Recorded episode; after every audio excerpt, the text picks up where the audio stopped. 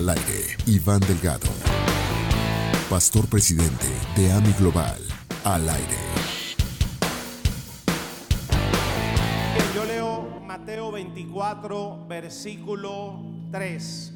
Dice, estando Jesús sentado en el monte de los olivos, se acercaron a él los discípulos en privado y le preguntaron, dinos, ¿cuándo sucederá esto y cuál será la señal de tu venida y de la consumación de este siglo?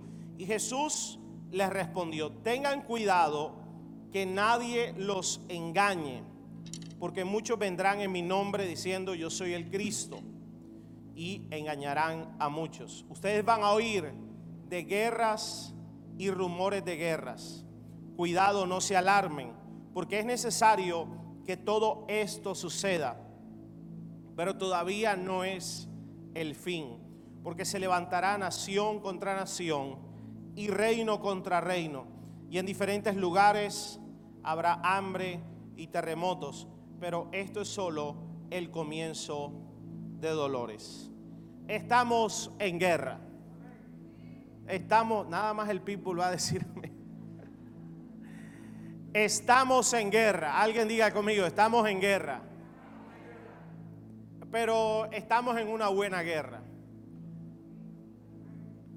Pablo dice, pelea la buena batalla de la fe. ¿Cuál es la guerra buena?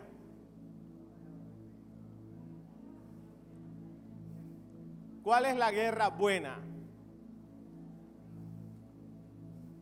La guerra buena es la que se gana. La que se pierde no es buena. Y nosotros estamos en una guerra y en una guerra buena porque ya Dios nos dio la victoria a toda guerra, a toda batalla que tengamos. Yo necesito para este corto mensaje, hoy vamos a orar, a interceder, porque Dios va a hacer milagros hoy. Así que solo voy a dar una reflexión de hora y 35 minutos. Pero yo necesito que todos los dormidos digan un poderoso amén. Amén. Los que están dispuestos para, rebotar botín, para arrebatar botín de guerra, haga algo. Bien, rápido. Jesús está predicando y en estos versículos le habla a los discípulos del fin del mundo. E, eso es lo que habló. Y él le pregunta, ¿cuándo va a ser esto? Y Dios, ¿cuándo? Hace más de dos mil años. Y Jesús dijo varias cosas de las que quiero que meditemos unos minutos. Le dijo, estas señales serán antes del fin. Y habla de guerra, rumores de guerra, nación contra nación, terremotos, hambres, etcétera. Le dejo de tarea que lo lea en los otros evangelios y básicamente aparece todo lo que está sucediendo hoy en día. Pero dice, pero este es el principio de dolores principio de dolores. Me llama la atención que de lo que más resalta Jesús son las guerras. Guerras. Los que son de menos de 30 años como yo, hemos escuchado de guerra desde que nacimos. No sé usted, pero yo recuerdo la guerra del Golfo Pérsico. ¿Alguien la recuerda? Es que esta iglesia es de puro joven. ¿Nadie recuerda la guerra del Golfo Pérsico de George Bush, papá? Bueno. Recuerdo la guerra en Colombia. Recuerdo muy joven niño ver el televisor y ver el Palacio de Justicia incendiado y tanques de guerra entrando. Y cuando yo pregunto a mi abuelo en ese momento, dice, es que quieren entrar a ver si rescatan a los magistrados porque los tienen secuestrados. Y ya estaba eso prendido en llamas. guerras. Luego la guerra de Afganistán, luego la guerra de los paramilitares con los guerrilleros, la guerra con tu suegra, que esa es tremenda.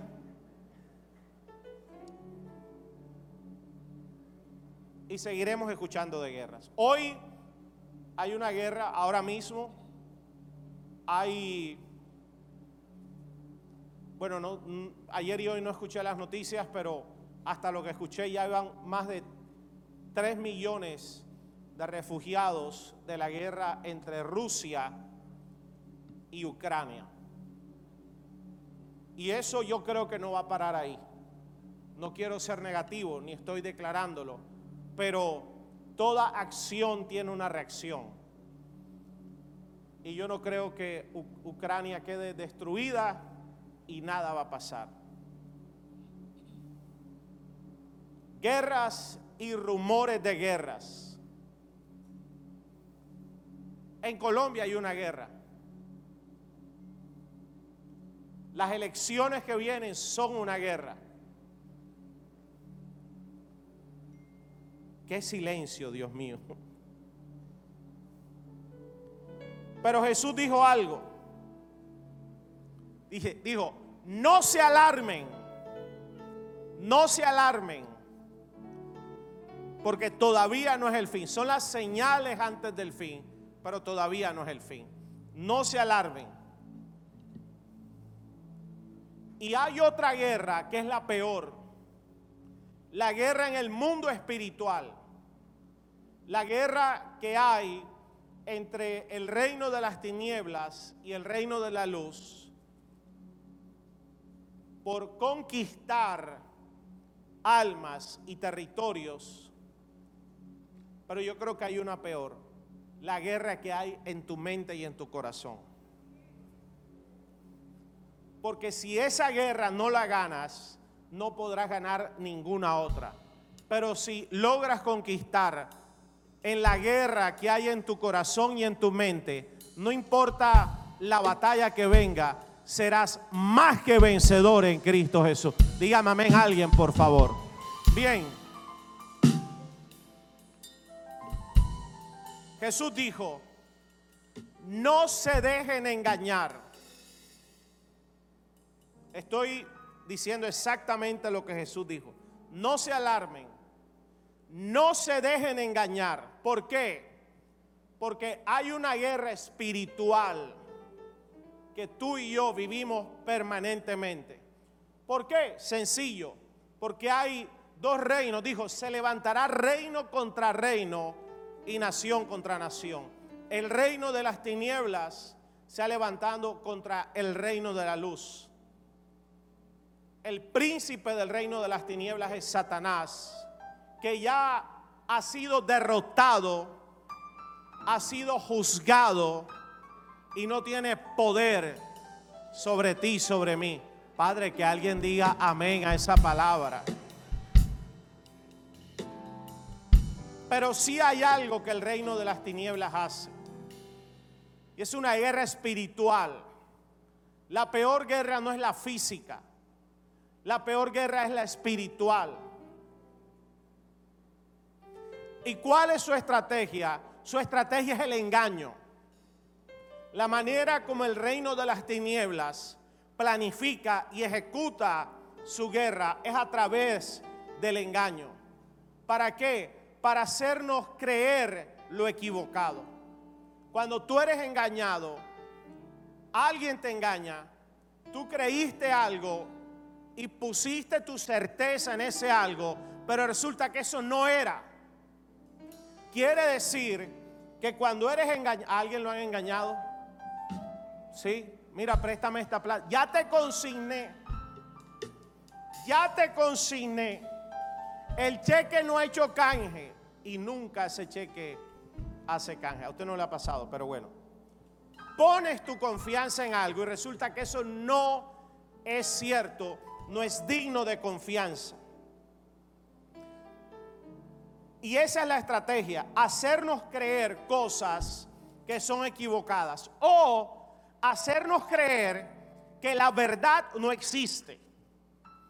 Por ejemplo, hoy, hoy, hoy, hoy estamos viviendo la guerra de Rusia y Ucrania y hoy hay gente diciendo que eso es mentira, que es, que es el mismo gobierno ucraniano bombardeando sus ciudades para armar un conflicto. O sea, te hace creer lo equivocado o te hace creer que la verdad no es cierta, que eso no es verdad. Pero hay otra verdad y es que Jesús dice, nos arrebató, nos rescató del reino de las tinieblas y nos trasladó al reino de la luz, al reino de su Hijo amado. Entonces hoy tú y yo pertenecemos al reino de la luz. Padre, gracias. Y estamos bajo el dominio y bajo la autoridad de Cristo, que es el Rey de Reyes y Señor de Señores. Ahora, yo represento al reino de Dios y tú también. Y cuando Él hizo eso, Dios te escogió. Voy a repetirlo, Dios te escogió. ¿Para qué? Pues para traer la verdad donde hay mentira. Para traer luz donde hay tinieblas. Para traer vida donde hay muerte. Para traer esperanza donde hay desolación. Para traer gozo y paz donde hay tristeza y angustia. Para traer abundancia donde haya escasez. Es tan poderoso ese reino que donde tú entres la abundancia entrará contigo. Para traer milagros donde no hay nada. Dios te escogió a ti. Alguien diga, Dios me escogió. Ahora, sin embargo, Dios nos escogió, pero ahora nosotros necesitamos vivir o ser conscientes de esta batalla, porque dijo Jesús que somos la sal de la tierra, pero si la sal pierde la sabor, ¿con qué? Oiga, y no hay nada más frustrante que tú ir a comerte algo con hambre y no tenga sabor, no tenga sal. Simple.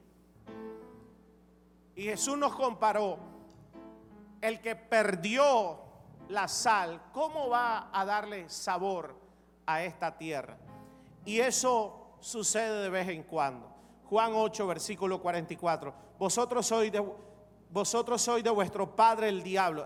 O sea, no es de ustedes. Jesús le estaba hablando a otros y los deseos de vuestro padre queréis hacer. Él ha sido homicida desde el principio y no ha permanecido en la verdad, porque no hay verdad en él. Cuando habla mentira, de suyo habla, porque es mentiroso y padre de mentira.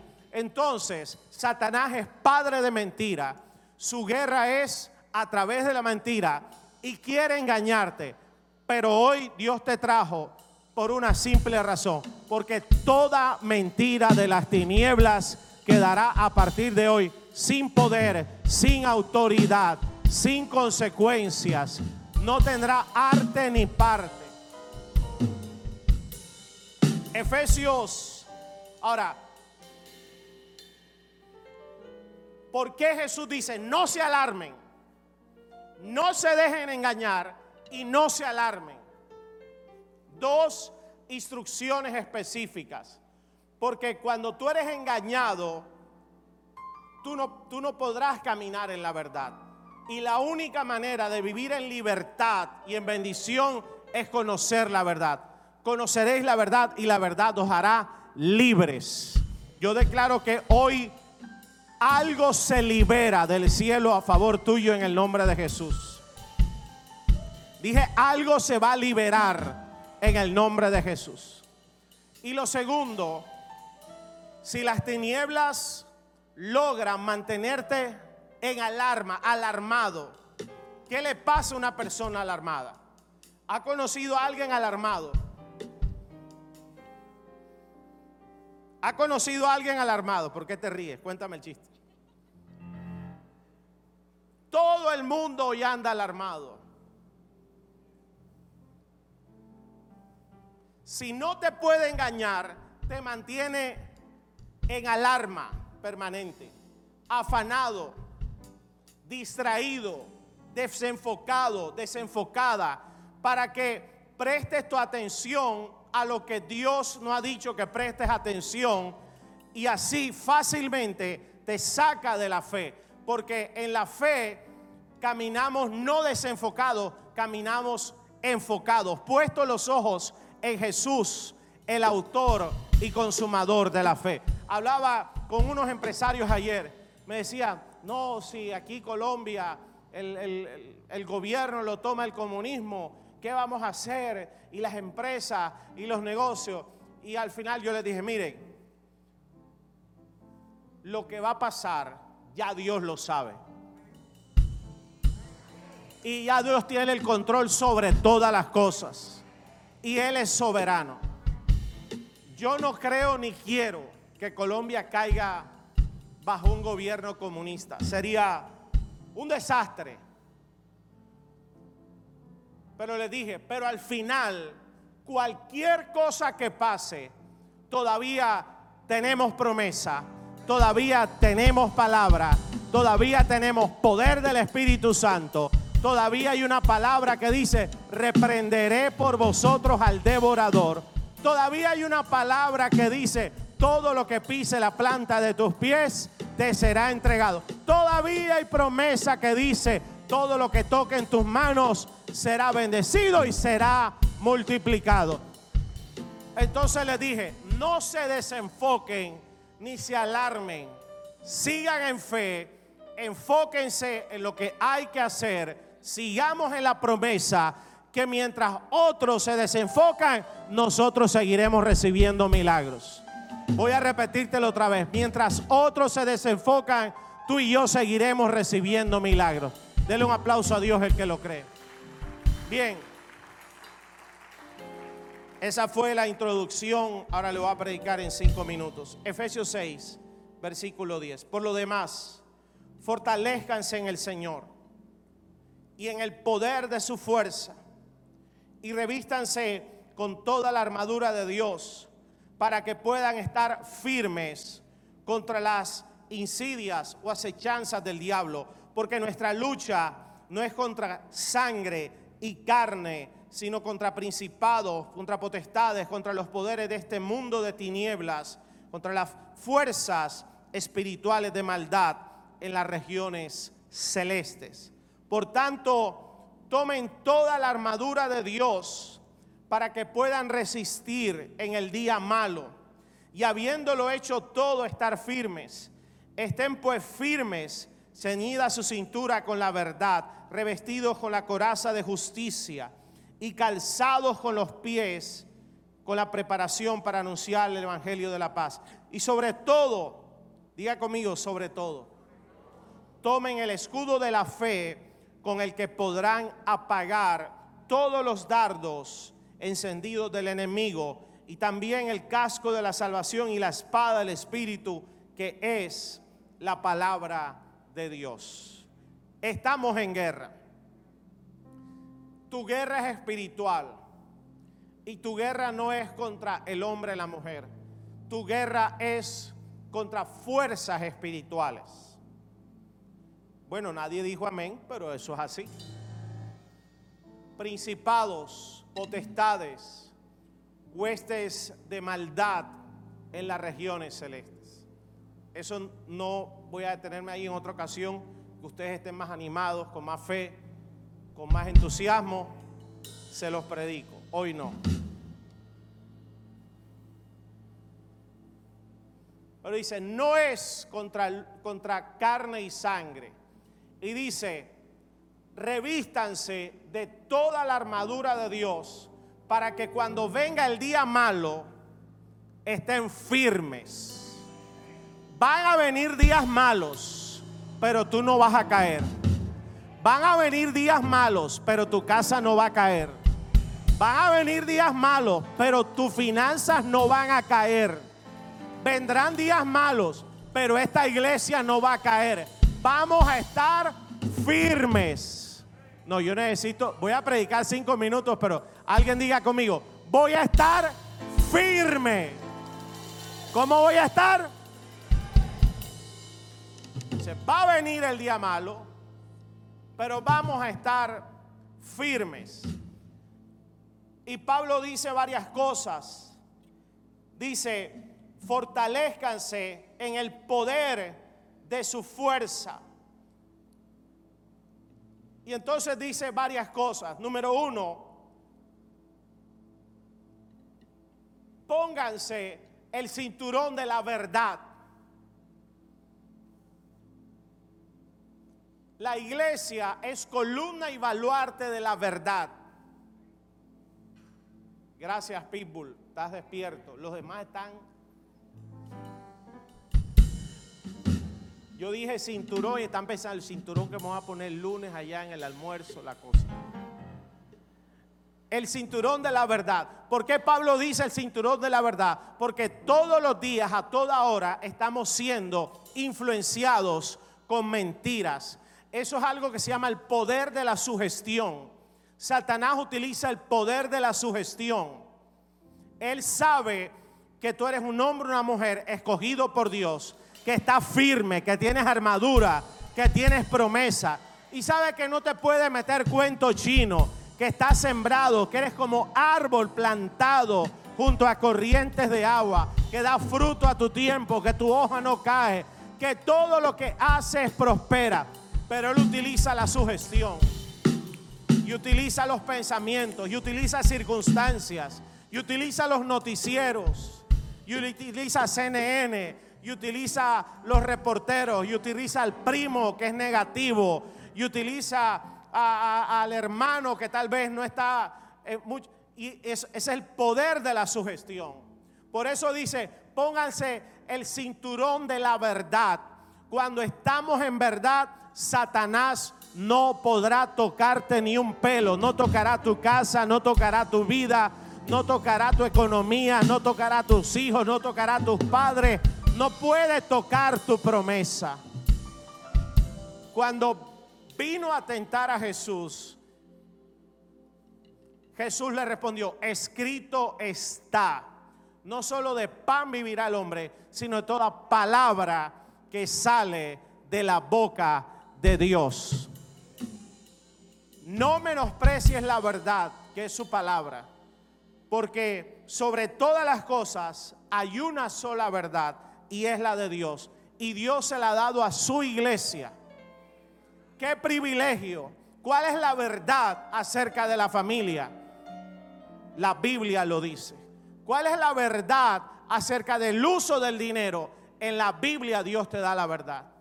¿Cuál es la verdad acerca de cómo debe ser un político, un gobernante? En la Biblia está esa verdad. Hoy nos dijeron una mentira, que, que hay verdades relativas, que no hay verdades absolutas, pero sí hay verdades absolutas. Tú estás absolutamente bendecido, estás absolutamente redimido, estás absolutamente cubierto cubierta por la sangre de Cristo. Tú necesitas caminar en la verdad. Lo segundo que dice es, pónganse la coraza de justicia. Porque tantas batallas, tantas luchas, tantos problemas, tantas suegras desgastan nuestro estado de ánimo, fuerzas, el alma, la mente, el pecado que nos asedia, etcétera, etcétera. Bueno, con ustedes no es eso, porque ustedes son ángeles, ya están que les salen alas, que vuelan. Pero una de las estrategias que las tinieblas utiliza es la condenación. Porque somos carne. Pablo dijo, mientras que esté en este cuerpo, ausente estoy del Señor. Miserable de mí, ¿quién me librará de este cuerpo de muerte? Lo bueno que quiero hacer, no lo hago. Y lo malo que no quiero hacer, eso es lo que termino haciendo. Pero Jesús le dijo, Pablo llega a una conclusión que tú deberías llegar. Bástate mi gracia, porque mi poder se perfecciona en tu debilidad. Y aquí Pablo dice, pónganse la coraza de justicia, porque nosotros no somos justos por lo que hacemos, somos justos fuimos hechos justos por su gracia y por su misericordia. Y cometes pecados, pero la justicia de Dios ya te cubrió. La justicia de Dios te persigue. La justicia de Dios está sobre ti, sobre todo lo que te rodea. Cristo ya murió por ti y te otorgó justicia divina. Y delante de Dios eres hecho justo y justa. Por eso Satanás ya no puede condenarte ni puede alejarte de él. Si fallaste, rápido acércate con confianza a los brazos del Padre, porque misericordia y gracia hay para ti. Solo hago una pregunta. Aplauda a Dios si lo quiere aplaudir.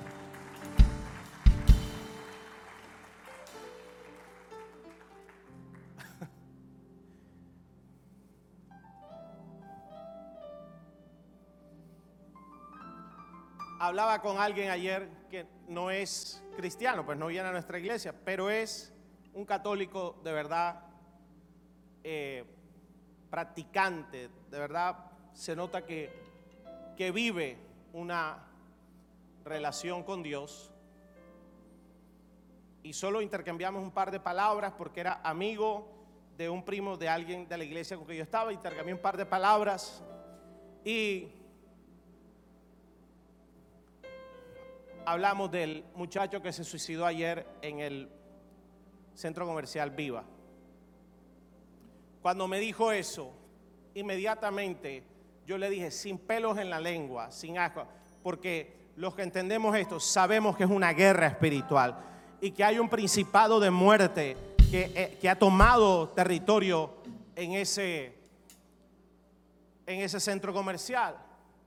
Y yo lo que dije sin ajo, sí, hay que ir a orar a ese centro comercial y romper esas cadenas y romper ese espíritu de suicidio que quiera atraer a jóvenes para que se lancen de ese lugar. Con la verdad inmediatamente.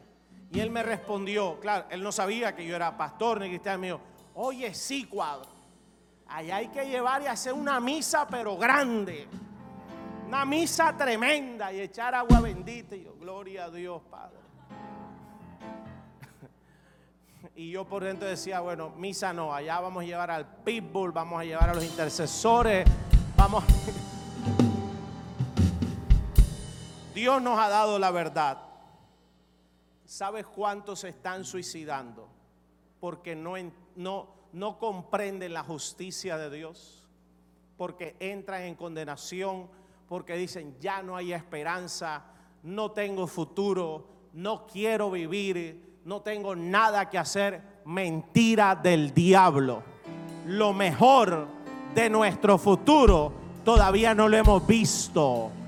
No, yo voy a sellar esa palabra, Padre. Están dormidos. Padre, yo sí lo creo. Lo que ellos no crean, dámelo a mí. Lo mejor de nuestro futuro apenas va a comenzar. Y después le dice, pónganse la coraza de justicia y preparen sus pies para anunciar, vístanse con el calzado del Evangelio, para anunciar el Evangelio de la paz. No solo somos representantes del reino de la luz, tenemos una virtud, tenemos un regalo, tenemos una mega bendición en nuestras manos que se llama el Evangelio. Evangelio son buenas noticias. Por eso te quiero decir algo. En los próximos días y semanas, Dios te va a colocar con gente que están bajo engaño, que están desesperados, que están a punto de volverse locos, que están en depresión. Pueden tener dinero, éxito y pueden estar a alto, en un lugar alto de la sociedad, pero su alma está a punto de estallar. Y tú tienes algo que se llama el Evangelio de Cristo. Tú tienes algo que ellos necesitan y decirle, hay paz para ti, hay perdón para ti, hay esperanza para ti. Y hay alguien que puede transformar tu vida que se llama Jesucristo, Rey de Reyes y Señor de Señores. Pero una persona en alarma, en afanes, en angustia, no hablará de Cristo a nadie.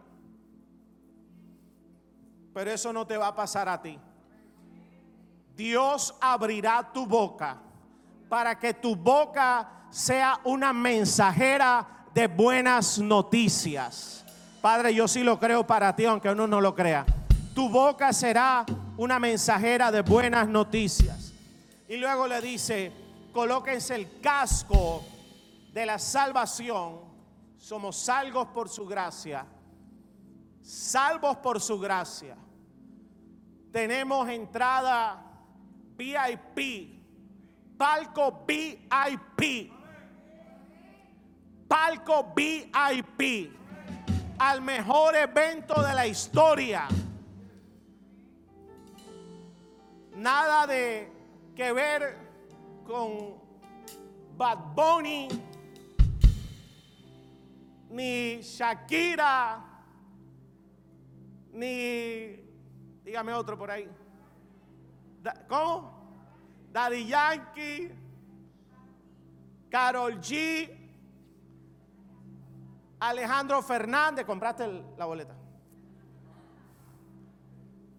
Tenemos entrada a las bodas del Cordero, la fiesta más grande celebrada en el universo. Tú y yo tenemos entrada, tiquete directo. Pero hay gente que no sabe eso.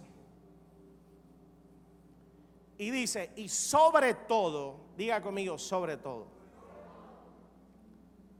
revístanse del escudo de la fe con el cual podrán apagar todos los dardos encendidos del maligno. Satanás utiliza el engaño, utiliza el poder de la sugestión, pero también utiliza dardos. Los dardos ya no son sugestión, es directo. ¡Pum! Ataques directos. ¡Pum! Te vas a morir te vas a quedar viejo, sin esperanza. Te vas a quedar pobre y arruinado. A tu edad no lo podrás conseguir o porque eres muy joven o porque ya se te fue la juventud. Dardo del enemigo. Y yo no sé tú, pero yo recibo dardos del enemigo todavía. Algo que tiene las tinieblas que deberíamos copiar es que es perseverante. Dice que el diablo se fue de Jesús. Le dijo, vete, porque escrito está, solamente a tu Dios adorarás y solamente a Él servirás. Dice, y el diablo se fue esperando otro momento para volver a tentarle. Y todos los días, con las malas noticias, con las puertas que se cierran, con las situaciones familiares, las tuyas personales, las situaciones económicas, el ambiente que vivimos, hay dardos del enemigo que vienen todo el tiempo. Y mi Biblia dice que la única manera que esos dardos no hagan efecto, no entren a tu corazón y a tu sistema de fe, es cuando sacas el escudo de la fe. Hoy Dios le da un escudo de fe poderoso a alguien. Lo voy a decir otra vez. A alguien, no sé si eres tú, pero deberías estar levantando la mano y agarrando esa palabra. Dios le va a dar ese escudo de la fe.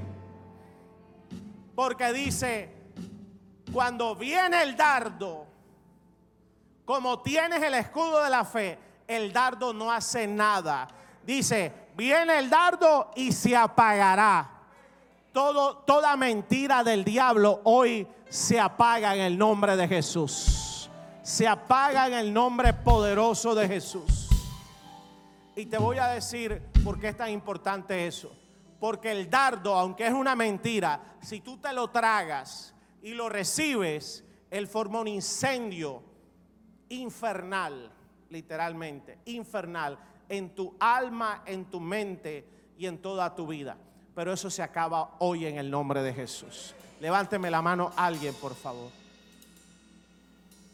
Eso se acaba hoy en el nombre de Jesús.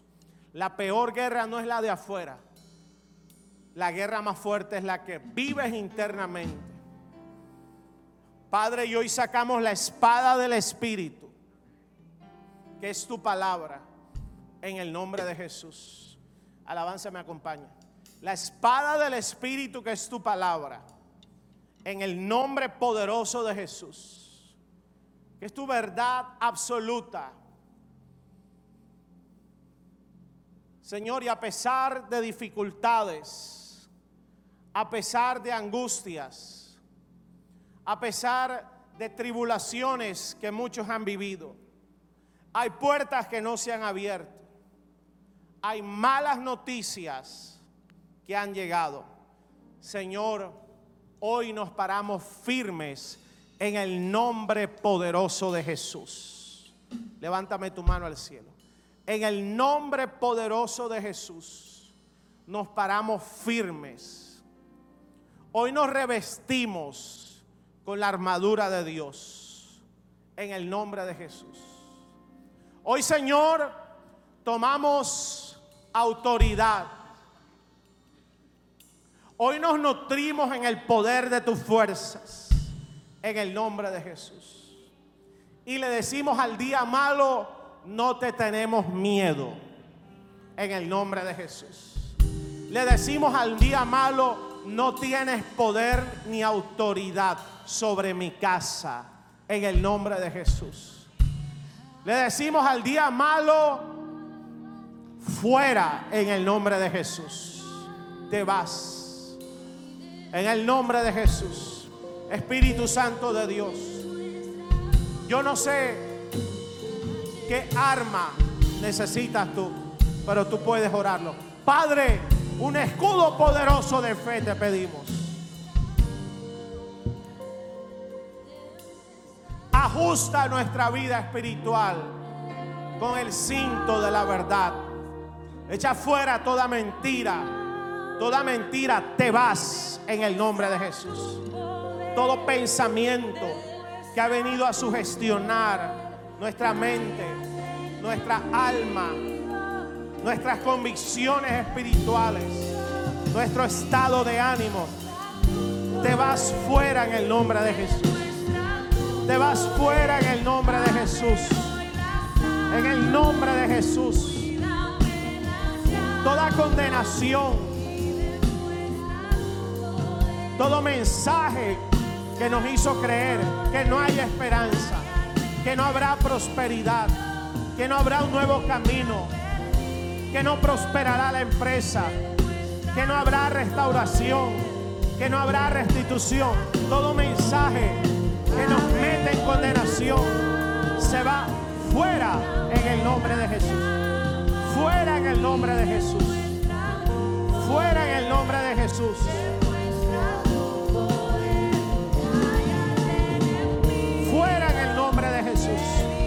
Todo dardo del enemigo. Todo dardo del para destruir, que vino para robar, que vino para matar, que vino para engañar, se apaga ahora, se apaga ahora. Todo dardo que habla de muerte, todo dardo que habla de enfermedad, todo dardo que habla de miseria, todo dardo que desesperanza, de angustia y de afán, se apaga ahora. En el nombre de Jesús. Bendiciones a todos, les habla el pastor Iván Delgado. Quiero saludarles, darles gracias por haber llegado hasta el final de esta maravillosa enseñanza. Quiero saludar a todos nuestros miembros de AMI Online y decirte que queremos seguir bendiciendo a miles de personas, son miles los que en diferentes ciudades del mundo hoy están recibiendo esta palabra. Quiero pedirte que si no lo has hecho, te suscribas a nuestro canal y comparte con alguien esta enseñanza que sé que ha sido de bendición. Y también, si quieres ayudarnos a expandir la palabra, el reino de Dios hasta lo último de la tierra, quiero invitarte a siembres una semilla financiera, una semilla de fe, entrando a nuestra página web www.iglesiami.org, donaciones, y así, con esa semilla que siembras, podremos seguir llevando el mensaje de salvación, de poder y milagros a todas partes del mundo. Desde ya, creo que Dios multiplicará tu semilla y la regresará en toda medida buena que desees y que el cielo quiera entregarte.